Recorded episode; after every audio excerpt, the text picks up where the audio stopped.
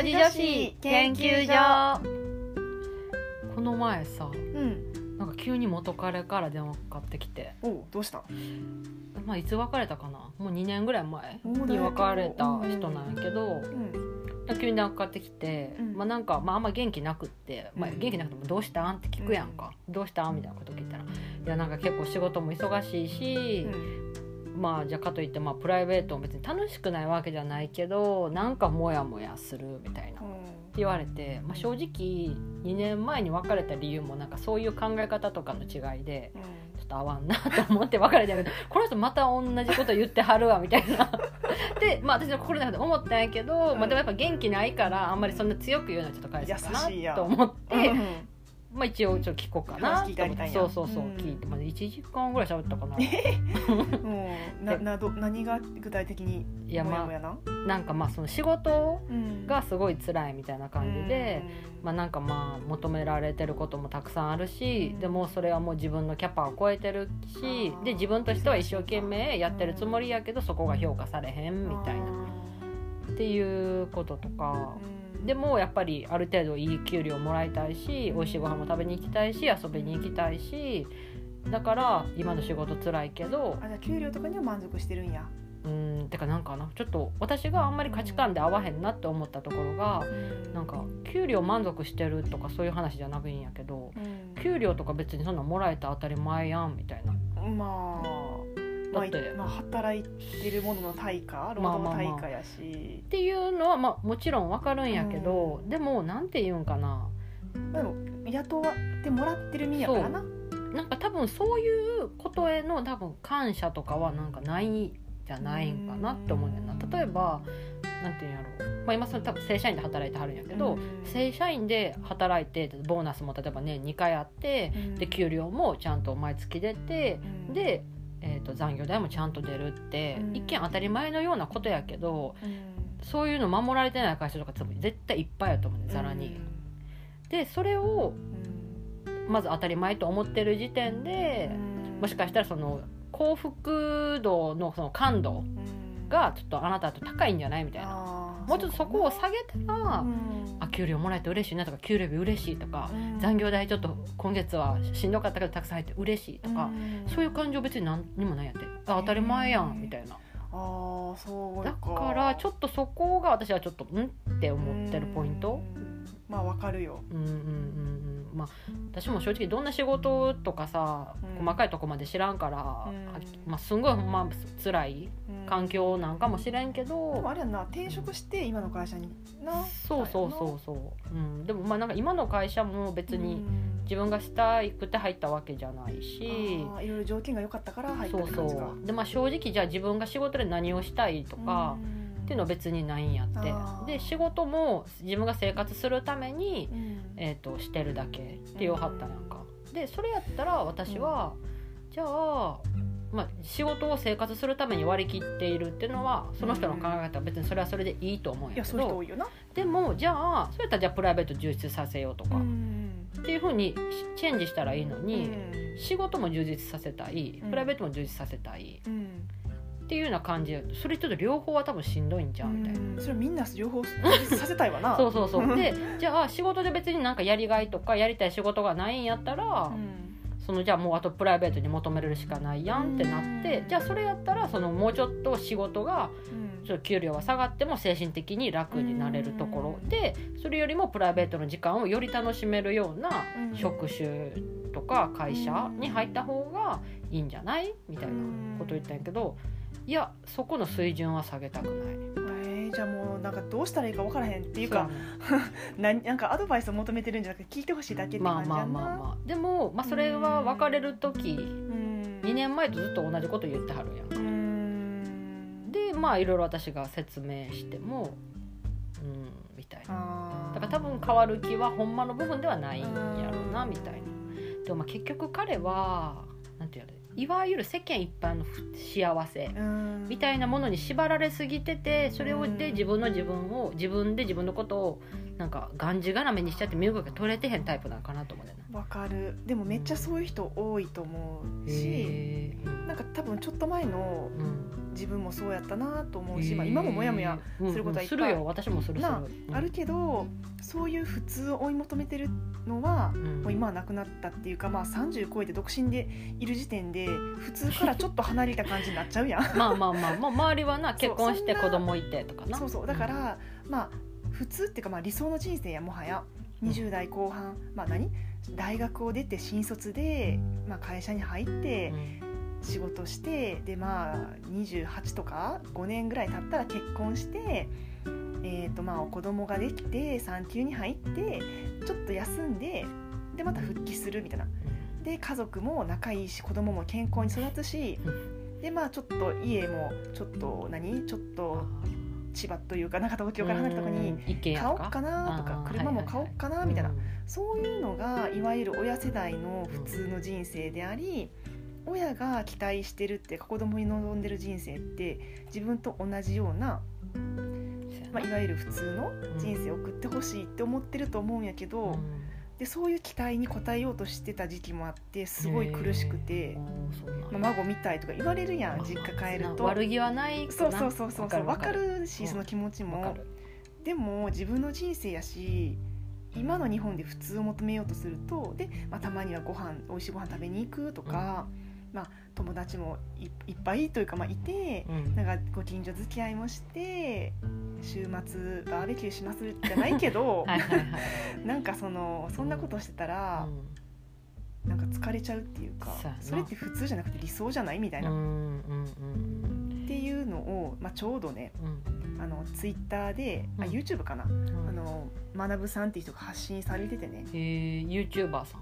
YouTuber もやってる、へえ普通を目指すのはやめましょうって。で人生を楽にする方法として、うん。まあ、捨てるものがありますと。はい。プライドを捨てる固定観念を捨てる安定し安定を捨てる？うんあとつまらない仕事を捨てるとかそういうのを全部捨てるとあと余計な人間関係を捨てる。あもうそぎ落としていく。シンプルにシンプルに。と人生は楽になるし僕は実際そうしてますと。なるほど。まあ、多分それやると、まあ、サラリーマンでそれやると結構変人になっていくと思うそうやけどな。まあでもさ、まあ、サラリーマンだったらもうなんかできることっていうのは、まあもう会社に行ってたらある程度もうな右向け右じゃないけど、まあそそこはもうしょうがないやんな、うん。もうそれはお給料もらう対価としてある程度はまあこうなんていうの純合わせていかな。組織の中の一員としてな、うんうんまあ、でもそうじゃなくってサラリーマンでもうん。まだできることはあるよっていうようなことやんな。例えばオフの時とか。オフの時やな、うんうんうんえ例えば京子ちゃんは？オフの時？そうそうそう。オフの時っていうか京子ちゃんもなんか結構そぎ落としてそぎ落としてる余計な人間関係はあもうあんまりないほぼないし、もう昔は一人の時間とか退屈やなって思ってたけど、今は家で一人でいる時間大好きやしー、うん、なんかなんやろな。もうじゃあ好きな人と心許した人としかもうオフはあんまりそうやな会いたくないな。そうやんな。だってせっかくの休みやもん。だってオンでさいろんな人と付き合わなあかんからな。うん。まあみんなな。好きな人ではない。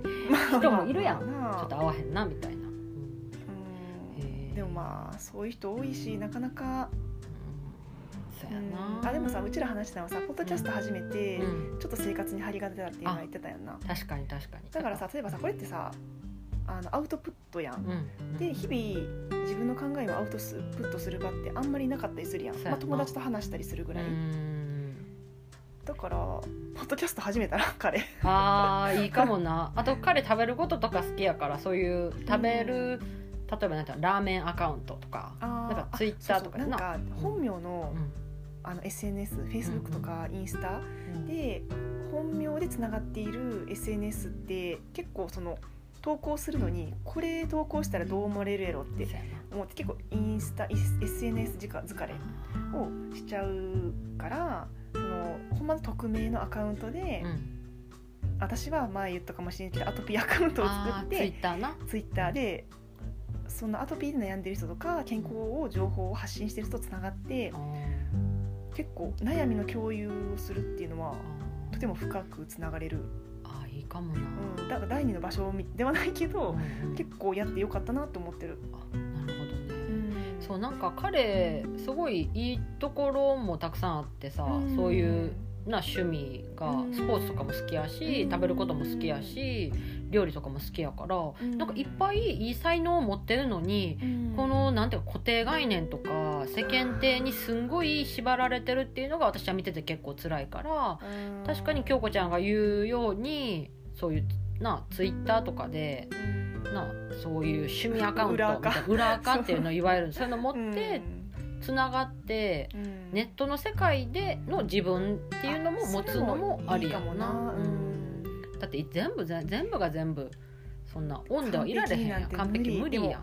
固定概念世間体に縛られるのはすっごいわかる。でまあな分かるよ。わかるわかる。自分もまだ全部拭いきれてへん部分もあるし。ある、例えばこの年やからこういう風になってなとか、うん。でそれとそれをと自分はできてない自分で落ち込んだりとかもあるけど、うん。でもそこを自分でどうやってこう解決していくかって結局自分にしかできひんやん。あとまあ付き合う友達を変えるっていうのは結構大事で確かに。